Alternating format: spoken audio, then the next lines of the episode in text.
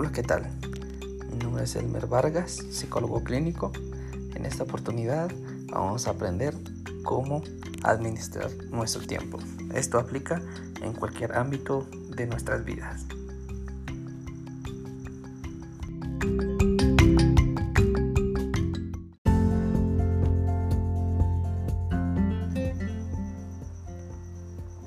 Para administrar el tiempo debemos averiguar en qué perdemos el tiempo. Para empezar, existe algo llamado ladrones de tiempo. Estos consisten en redes sociales como por ejemplo WhatsApp, Facebook, Instagram o algunas otras redes sociales o como también videojuegos o juegos en línea. Estos lo podemos llamar como ladrones de tiempo porque en algún momento nos distraen y esto nos eh, permite, esto no nos permite eh, hacer uso de nuestro potencial día a día y esto también puede llevarnos a invertir hasta más tiempo de lo necesario y esto nos impide también pues el hacer este, otras cosas importantes.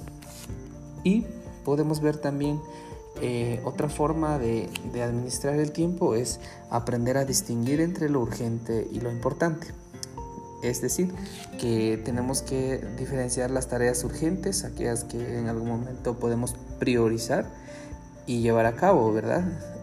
Y también las cosas importantes que muchas veces estos se pueden postergar o posteriormente realizarlos, ¿verdad? Entonces tenemos que, aprender a distinguir estas, estas dos eh, formas. Como también es importante crear un plan diario o un plan de, de trabajo. Esto nos permite poder distribuir muy bien nuestro, nuestro tiempo y evitar en cierto modo este, quizás eh, dedicarle demasiado tiempo a alguna situación cuando lo podríamos eh, distribuir de alguna mejor manera. Y esto también nos permite priorizar las tareas eh, para ese día en, en sí.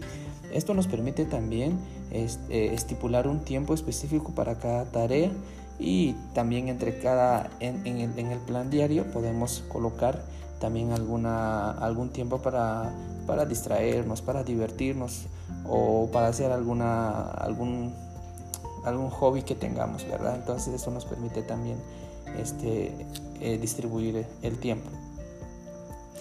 Y también se puede eh, diseñar una rutina y eh, esto también permite en algún momento eh, cumplir con, ellas, ¿verdad? Por ejemplo, una rutina de ejercicio, rutina de yoga o alguna, alguna otra situación que, en algún momento nos, no, nos pueda este, ayudar en, ese sentido, ¿verdad? Como también crear o seguir una rutina que, que permita gestionar mucho mejor el tiempo.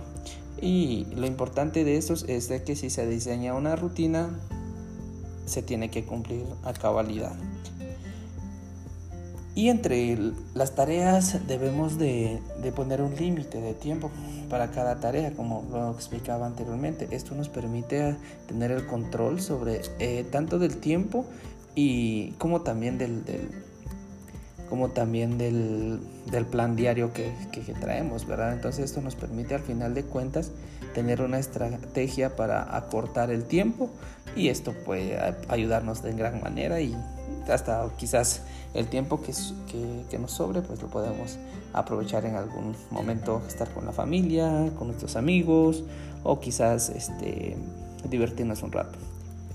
Y por último tenemos este otro tip que es como eh, no, no postergar las tareas. Por ejemplo, eh, hoy eh, me tocó, me dejaron alguna tarea en la universidad, en la escuela, en el instituto o en algún lugar y, y, es para mañana, por ejemplo, y vengo, ah, no, esto lo voy a hacer el tal día. lo que estamos haciendo es postergar eso y, al, y a la larga ya no, ya no se hace o se pierde el tiempo en otra cosa y ya no se aprovecha el, eh, la tarea ya no se aprovecha el tiempo que estaba estipulado para la tarea. Entonces, eh, como para finalizar, lo que les puedo decir es de que es muy importante tener el control sobre esto porque esto eh, cuando no se se, se hace de la mejor manera o se pierde tiempo en alguna otra cosa innecesaria, entonces esto puede repercutir más adelante, como por ejemplo en estrés, ansiedad, muchas personas también que han perdido mucho tiempo en, en, cosas insignificantes pueden caer en depresión también. Entonces es muy importante el poder eh, administrar bien el tiempo y eso también no solo ayuda eh, en su buen desarrollo en, eh, en, algún trabajo, en el instituto, en la universidad, en cualquier ámbito de su vida. Y esto también al final de cuentas termina beneficiándole, porque imagínese estar trabajando en algún lugar, aprovechar bien el tiempo. Esto también los jefes o las personas que son los, ¿cómo podríamos decir?